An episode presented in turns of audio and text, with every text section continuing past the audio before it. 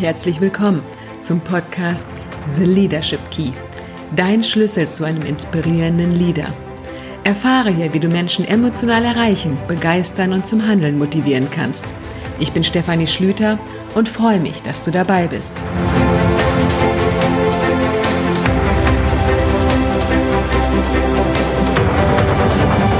In der heutigen Podcast-Folge geht es um Harmonie im Team.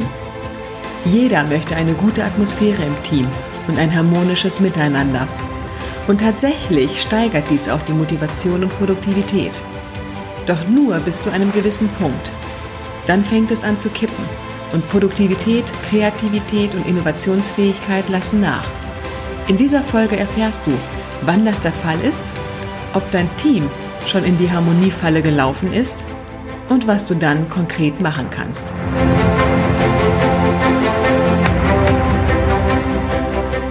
So, sprechen wir also heute über Harmonie im Team.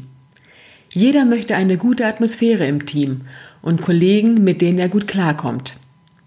Die Zugehörigkeit zu einer Gruppe gehört nämlich zu den sozialen Grundbedürfnissen des Menschen. Der Mensch ist ein soziales Wesen. Unser tiefstes Bedürfnis ist es, dass wir uns innerhalb einer Gruppe akzeptiert und zugehörig fühlen. Fühlen wir uns akzeptiert und zugehörig, steigt unser Selbstvertrauen und wir möchten mit unseren Handlungen zum Wohle der Gemeinschaft beitragen. Für uns Menschen ist es elementar wichtig, dass wir akzeptiert und gebraucht werden und uns zugehörig fühlen. Dann sind wir motiviert, produktiv und arbeiten gerne. Haben wir das Gefühl von Zugehörigkeit nicht, haben wir auch nicht mehr den Wunsch, etwas beizutragen und mitzuarbeiten. Dann fangen Menschen an, sich zurückzuziehen und ich-bezogen zu werden. Oder aber sie fangen an, im Team zu stören, indem sie bei jeder Gelegenheit meckern und Veränderungen blockieren. Damit Menschen produktiv arbeiten, brauchen sie also ein Gefühl von Akzeptanz und Zugehörigkeit. Wenn ein Mitarbeiter im Team und bei der Führungskraft ein Gefühl der Zugehörigkeit erlebt, fühlt er sich wertvoll und bedeutungsvoll. Dies wirkt sich direkt auf die Arbeit auf, aus. Man wird kreativer und produktiver, traut sich mehr zu und agiert im Team und mit der Führungskraft kooperativer. Ein Gefühl von Zugehörigkeit und eine gewisse Harmonie ist also wichtig. Aber wann fängt es an zu kippen? Wann ist es zu viel und Harmonie wird schädlich für dein Team? Dafür möchte ich dir zuerst ein paar Punkte nennen, an denen du selber reflektieren kannst, ob dein Team schon in der Harmoniefalle steckt. Wenn du nämlich Folgendes beobachtest, sollten bei dir wirklich alle Alarmglocken schrillen.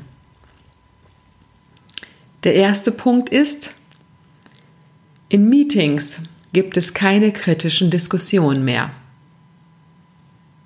Eigene Meinungen und Ideen werden kaum noch eingebracht oder aber sie werden geäußert und direkt verworfen, wenn man feststellt, dass diese nicht auf die Zustimmung der Gruppe treffen.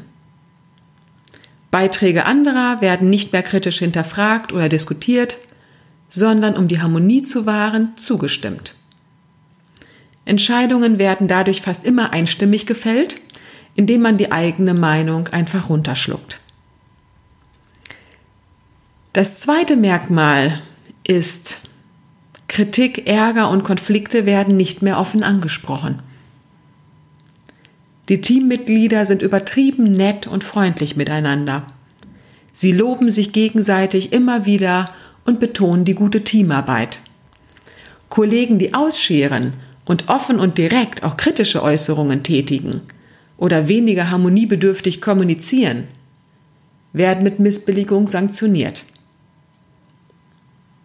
da die übertriebene Nettigkeit nicht nur unglaubwürdig und unauthentisch, sondern auch anstrengend ist, kippt irgendwann die Stimmung und Teammitglieder reagieren schnell gereizt und meiden eher gemeinsame Aktivitäten wie Weihnachtsfeiern oder Betriebsausflüge. Und wenn das Harmoniebedürfnis der Gruppe extrem groß ist und das Individuum sich nur noch unterordnen muss, lässt auch die Motivation an der Arbeit nach. Da die Führungskraft bei solchen Teams meistens selber der Harmoniesucht unterliegt, hilft es, sich eine Außenwahrnehmung zu holen. Hör dich mal in anderen Abteilungen um. Wie wird dein Team dort wahrgenommen? Welches Image hat dein Team im Unternehmen?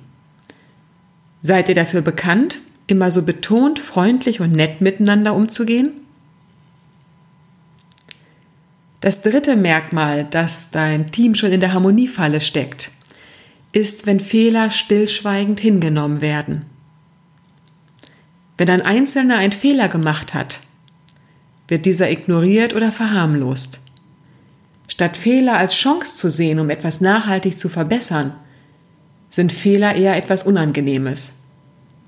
Man möchte ja nicht einen Kollegen darauf aufmerksam machen oder ihn womöglich damit bloßstellen und die Beziehung zu dem Kollegen gefährden. Also wird über Fehler hinweggesehen und diese nicht offen angesprochen. Damit wird dem Bereich aber ein wichtiger Part der Weiterentwicklung genommen. Diese drei Faktoren Fehler, die stillschweigend hingenommen werden, Ärger und Konflikte, die nicht mehr angesprochen werden und die fehlenden kritischen Diskussionen in Meetings.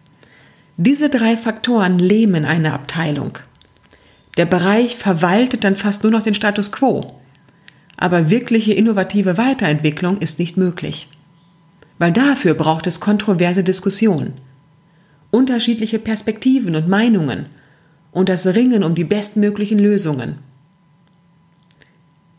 Der Unternehmensberater Roland Jäger hat in seinem Buch Ausgekuschelt gesagt, dass in vielen Teams der Arbeitsplatz mit einem Ort verwechselt wird, wo man Freundschaften pflegt und das Zusammensein in der Teeküche mehr zählt als die eigentliche Arbeit.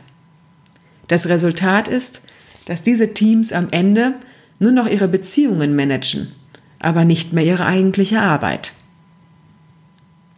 Innovative Weiterentwicklung des Bereiches kann nur passieren, wenn auch kontrovers diskutiert wird wenn das Ergebnis mehr im Mittelpunkt steht als die Beziehung zueinander.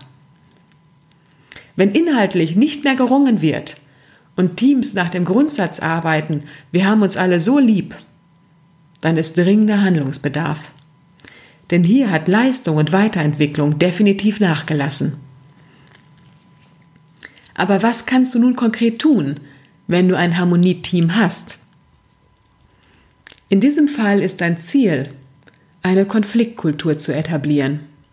Eine Konfliktkultur, in der jedes Teammitglied offen seine Meinung äußern kann und in der kritisches Feedback und inhaltliche Diskussion gewünscht sind. Eine Konfliktkultur, bei der inhaltlich gerungen wird, aber die Beziehung zueinander darunter nicht leidet. Jeder muss für sich das Gefühl haben, dass er weiterhin von der Gruppe akzeptiert und geschätzt wird auch wenn er anderer Meinung ist und sich kritisch äußert. Die ersten Schritte, um dahin zu kommen, sind zum einen kontroverse Diskussionen einfordern. Starte direkt bei deinen Meetings und fördere da das Diskussionsverhalten deines Teams. Fordere jedes Teammitglied auf, seine Meinung zu äußern und forciere auch Gegenargumente. Der ehemalige General Motors Manager Alfred Sloan hat bereits vor über 80 Jahren bei seinen Meetings Folgendes eingeführt. Er hat Entscheidungen erst gelten lassen, sobald sich jemand dagegen ausgesprochen hat. Es geht nicht darum, dass sein Team jetzt alles zerreden und durchdiskutieren soll. Aber wenn es um inhaltliche Fragen und Weiterentwicklung geht, solltest du den Raum dafür schaffen und klar kommunizieren, dass du jetzt den Standpunkt von jedem erwartest und einen konstruktiven inhaltlichen Diskurs möchtest. Gerade zu Beginn, wenn Teammitglieder sich vielleicht auch noch nicht trauen, offen ihren Standpunkt zu vertreten, kann die Methode Perspektivwechsel helfen. Frage dein Team, wenn jetzt ein Außenstehender hier wäre, jemand aus einem anderen Bereich, ein Kunde und so weiter. Wenn jetzt ein Außenstehender hier wäre, was würde er sagen und uns raten?